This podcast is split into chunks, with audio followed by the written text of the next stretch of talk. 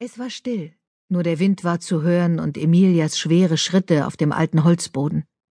Sie trat ins Zimmer und kniff in ihrer ganz eigenen Art missbilligend die Augen zusammen. Gabriella blickte ihr entgegen und musste lächeln. Emilia wird mich für verrückt halten, dachte sie, wenn sie es nicht schon längst tat. Unten steht der Schornsteinfeger. Gabriella nickte. Gut. Er hat sich angemeldet. Was soll ich ihm sagen? Er soll heraufkommen.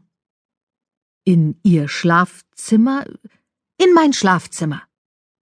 Es war eine Mischung aus Fluch und Stoßgebet, was Emilia ausstieß, während sie sich umdrehte und hinausging, die braunen Augen zur Decke gerichtet.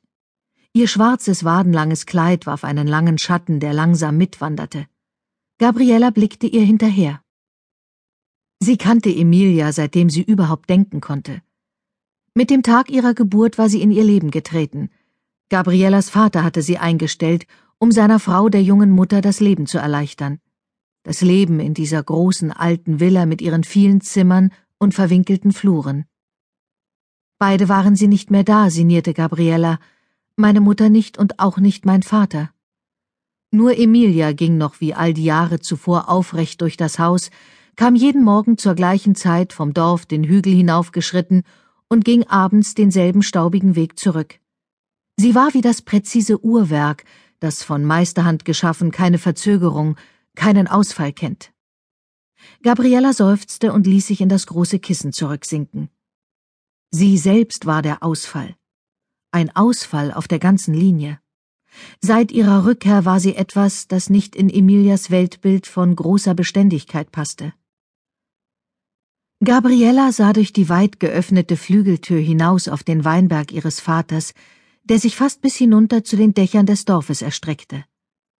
Die Nachmittagssonne lag auf den alten Ziegeln und färbte sie tiefrot, und der leichte Wind bauschte die Vorhänge aus cremefarbener Rohseide, die Gabriella gleich nach ihrem Einzug in dieses Zimmer mitsamt den spitzen gefassten Gardinen zur Seite gezogen hatte.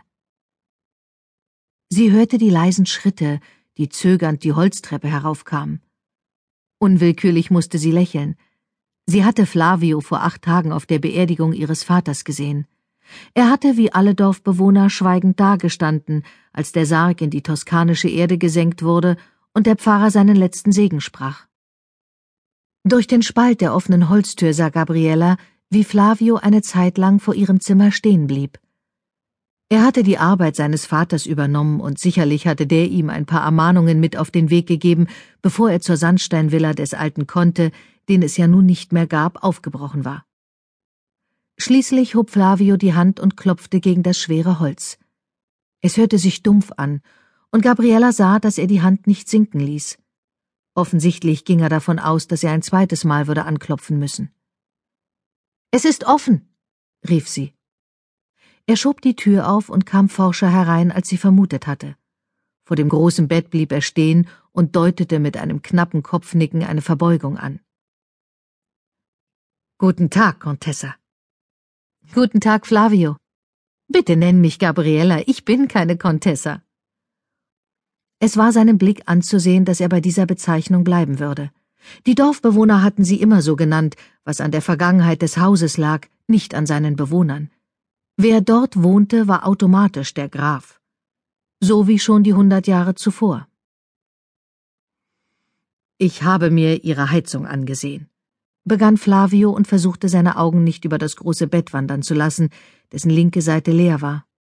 Ein weißes Laken, ein aufgestelltes weißes Kopfkissen, keine Decke, nichts. Gabriella klopfte sanft mit ihrer Hand neben sich. Setz dich zu mir, oder leg dich, wie du willst. Er sah an seinem schwarzen Kehranzug herunter. Gabriella betrachtete ihn. Sie kannte ihn noch als kleinen Jungen, der seinem Vater stets wie ein junger Hund hinterhergelaufen war. Es war damals schon klar gewesen, dass er irgendwann in dessen Fußstapfen treten würde. Doch seit sie nach New York gegangen war, hatte sie ihn nicht mehr gesehen. Das war nun gut sieben Jahre her.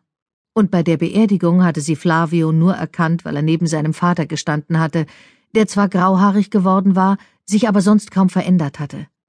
Flavio dagegen schon. Aus dem schmächtigen kleinen Burschen war ein stattlicher junger Mann geworden. Du kannst deine Uniform aus